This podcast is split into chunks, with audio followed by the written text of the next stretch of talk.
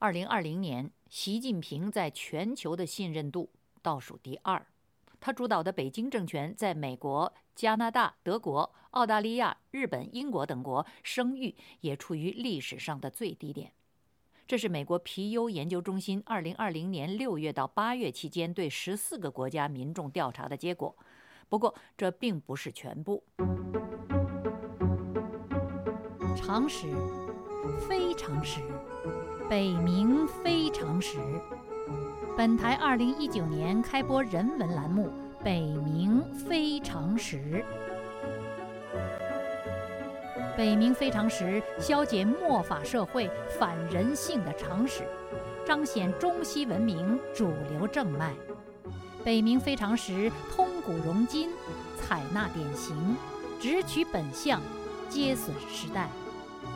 北冥非常时是个性化的麦克风，独特视角的叙事。北冥非常时发天道，接地气，豪华落尽见真纯。北冥非常时兼具信息量、思想性、知识性、专业性。华盛顿首季主持人北冥，二零一九再出发，请翻墙搜索关键字。北冥非常时，自由亚洲，北冥非常时，我是北冥。毛主的习，习近平的权力路。据悉，这个结果主要是由于对北京新冠疫情处理的方式导致的。其实除此之外，就中国的内政外交而言，习近平近年以最短的时间一举取得了十项伟大的政绩，却是疫情中的各国人民无暇觉察的。我在前两集就说过，诸如垮了大陆的经济、毁了国际环境、外汇储备见底。败坏了一国两制的香港金融贸易，并摧毁了这个自由贸易的中心，国际产业链断裂，失业率攀升到前所未有的高度，弄得美帝陈兵西太平洋战火一触即发。台湾、香港的民众，根据最近的调查，是全世界人民对大陆人的认同率降至历史最新低，彻底逆转持续了百多年的美国对华友好态度和政策。不出一声的让新冠病毒传遍世界，不发一枪让全球致死人口超过百万。这一切导致习近平在中国坊间真实的信誉降至谷底，低过此前他的任何一届前任，以至于人们宁肯怀念导致一亿人民非正常死亡的毛泽东，也不愿意看好这个毛主的习。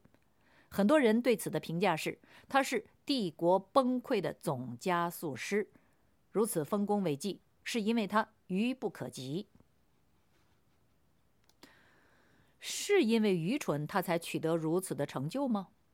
短期内爆发出如此的负能量，一举创下十个自取其辱的最高纪录，这已经不是“愚蠢”二字可以解释和涵盖的了。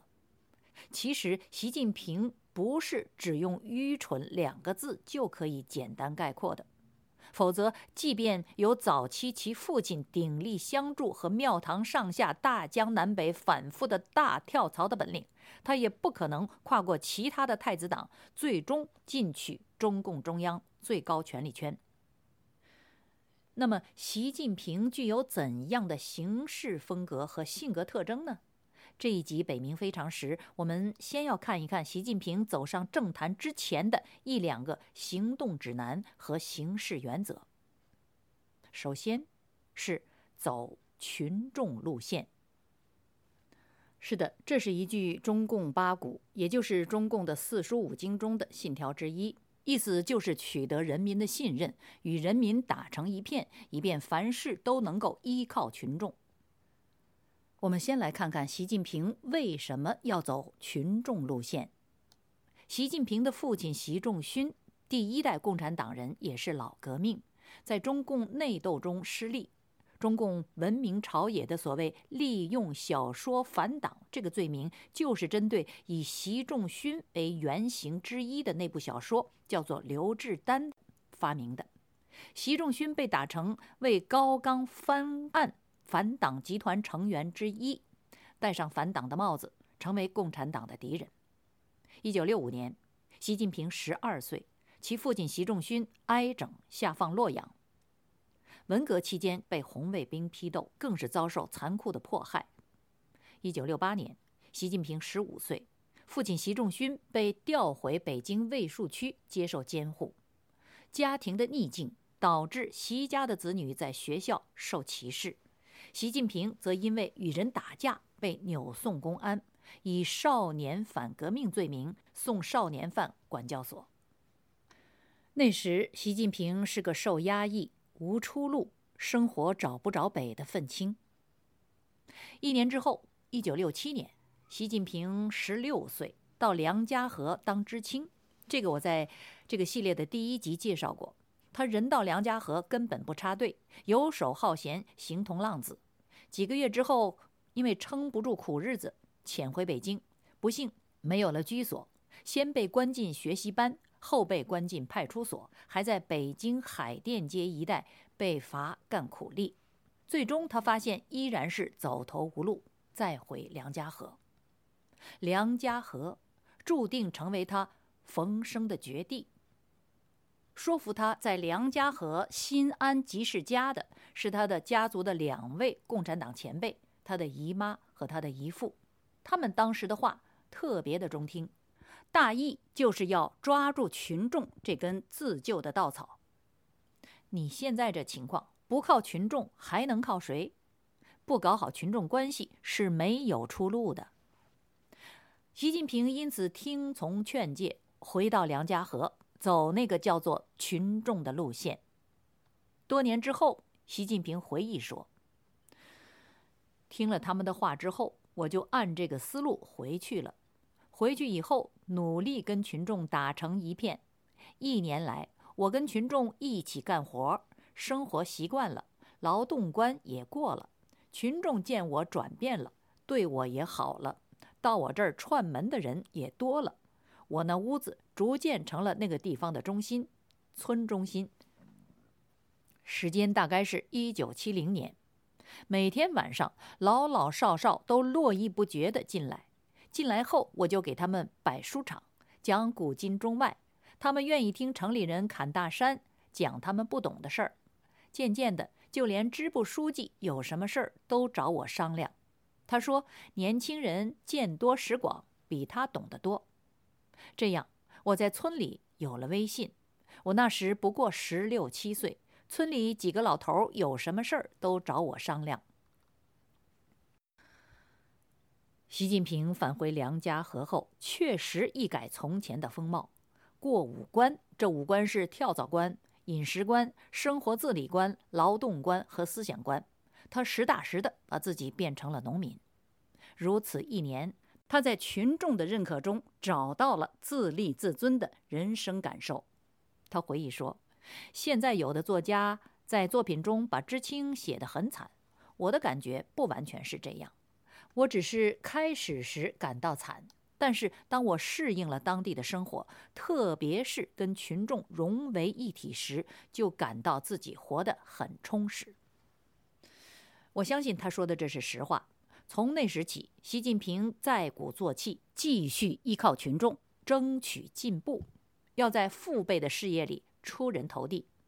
经过十余次的申请，他终于从反革命狗崽子。变成了一名中共党员，最后还当了梁家河大队党支部书记。他确实赢得了当地农民的信赖。他上工农兵大学回北京的时候，据说当地的几位农民把他送出很远，依依不舍。这是习近平走出自己的道路的第一步。这一段经历无疑使他确认了一个成功的秘诀。那就是依靠群众，赢得信任，走群众路线。从此以后，纵观习近平登上权力顶峰的政治准备生涯，他一直保持着这个作风。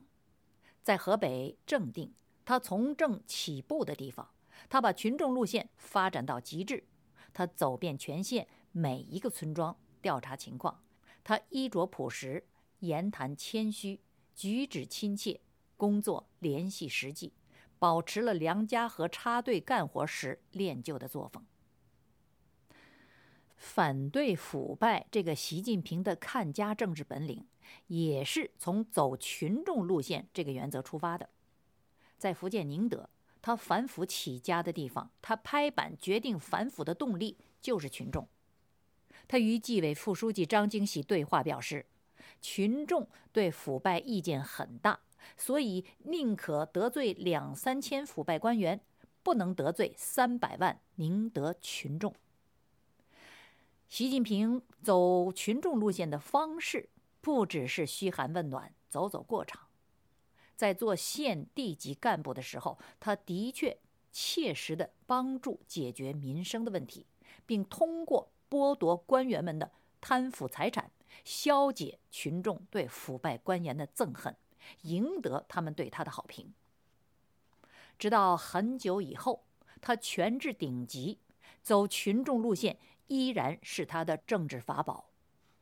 二零一七年一月六日，习近平在十八届中央纪委第七次全会上再度表示，要以人民群众为基础，抗击他要整治的贪腐官员。他说：“得罪千百人，不负十三亿。”这成了他的名言。不过，那时的反腐败在某种程度上已经演变成为他在全国范围内大规模打击异己的借口。关于这一点，此前我们已经说过了。常识，非常识，北冥非常识。本台二零一九年开播人文栏目《北冥非常识》。北冥非常识，消解末法社会反人性常识，彰显中西文明主流正脉。北冥非常识，通古融今，采纳典型，直取本相，皆损时代。请翻墙搜索关键词“北冥非常识”。习近平走群众路线的另一个方式是尊重中共老同志。他善待自己父亲的老战友、老朋友，自不必说，都是以伯伯、伯母相称的。官至省部级时，他就更加的殷勤。大致他能做到不分亲疏，迎来送往，作陪宴请，节日问候，病情探访，丧葬悼念等等，他礼数周全，为此没少花时间和精力。全心全意走群众路线和尊重老前辈。是习近平与其他太子党不同的行事风格。此外，还有一点使他相对的特别，那就是比起其他的同级别的官员，他相对的清廉。在早期，他发奋努力要破格进入第三梯队的时候，尤其如此。对此，不仅习近平的老朋友李锐印象深刻，他在中共党内也是有口皆碑。很得老人心。